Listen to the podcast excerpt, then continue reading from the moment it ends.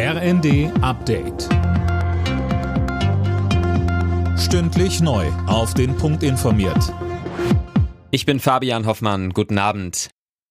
Der Chef der Netzagentur Müller befürchtet, dass Russland Deutschland unter einem Vorwand den Gashahn zudrehen könnte. Wegen der Wartung der Pipeline Nord Stream 1 kommt schon jetzt deutlich weniger Gas nach Deutschland. Tim Britztrup mit mehr. Müller kann sich vorstellen, dass die Wartung politisch motiviert länger ausfällt. Er sagte den Funke Zeitung, dass man in dem Fall ernsthaft über Einsparungen nachdenken müsse. In Hamburg macht man das schon. Umweltsenator Kerstan sagte der Welt am Sonntag, dass bei einer Gasnotlage warmes Wasser rationiert werden soll. Auch eine generelle Absenkung der maximalen Raumtemperatur im Fernwärmenetz wird in Betracht gezogen. Im Osten der Ukraine gibt es weiter schwere Kämpfe. Meldungen, wonach prorussische Kämpfer die wichtige Stadt Lysychansk eingenommen haben, weist die ukrainische Armee zurück.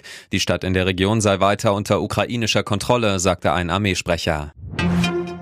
Gerade in diesen Tagen fallen immer wieder reihenweise Flüge aus und wenn es um die Rückerstattung geht, lassen sich die Airlines oft Zeit. Das Verbraucherschutzministerium will nun Druck machen, Martin Bauer. So ist es. Wenn ein Flug ersatzlos gecancelt wird, sollen Kundinnen und Kunden ihr Geld innerhalb von einer Woche zurückbekommen.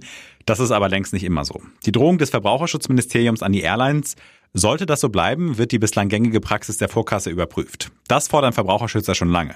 Ein weiterer Kritikpunkt ist, dass Passagiere die Rückerstattung proaktiv einfordern müssen.